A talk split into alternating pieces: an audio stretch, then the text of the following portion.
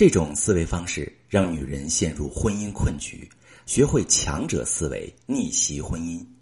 你好，这里是中国女性情感指南，我是许川，用心理学带你找到幸福的方向。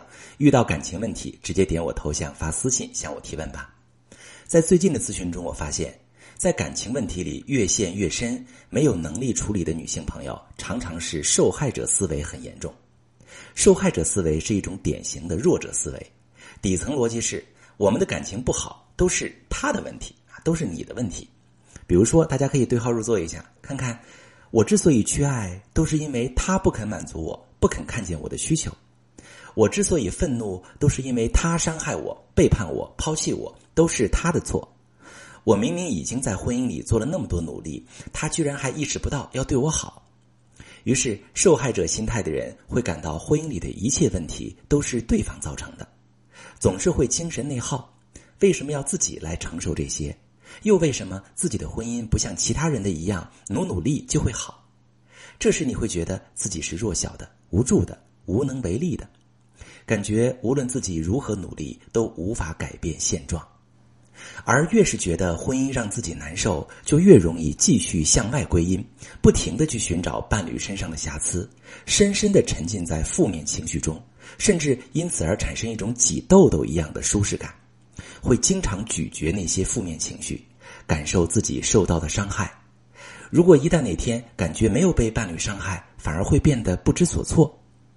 可是各位女性朋友，这种心态其实会让人上瘾的，因为当你将所有的问题、难题都推给对方的时候，你就不需要为婚姻里的一切负责了。你不需要面对自己也可能做的不够好的真相，也不需要反思自己的问题。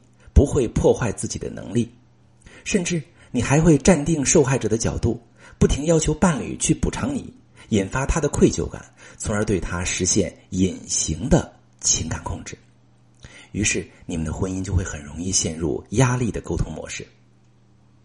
你希望他会对你愧疚，看见你被伤害，向他索取更多无条件的爱，而伴侣会感到被控制、被绑架。让他觉得所有事儿都是自己的错，出现爱疲劳，从而让关系降温。你发现他并没有像你想的那样对待你，于是可能会指责他为什么不满足自己的需求。要不是因为他，我也不会像今天那么难过。可是伴侣的角度则会感到这些形容不是真实的，他也有自己的委屈没被看见。甚至会被这些指责带着，也开始抱怨婚姻，抱怨你对他的态度，让关系恶化。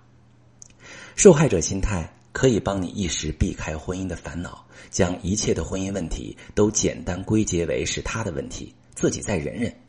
但长期的受害者心态会让你错过看到问题、解决问题的可能性，在一次次的幻想中，亲手放弃了找到幸福的可能。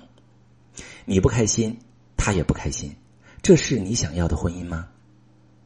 如果你发现自己可能在婚姻中也会有类似的表现，而在此刻你看见了自己的问题所在，想起有关受害者心态的创伤事件，并且决定从过去中走出来，就需要去训练自己，摆脱这种惯性的思维模式，才能让婚姻进入正向的循环。我是许川。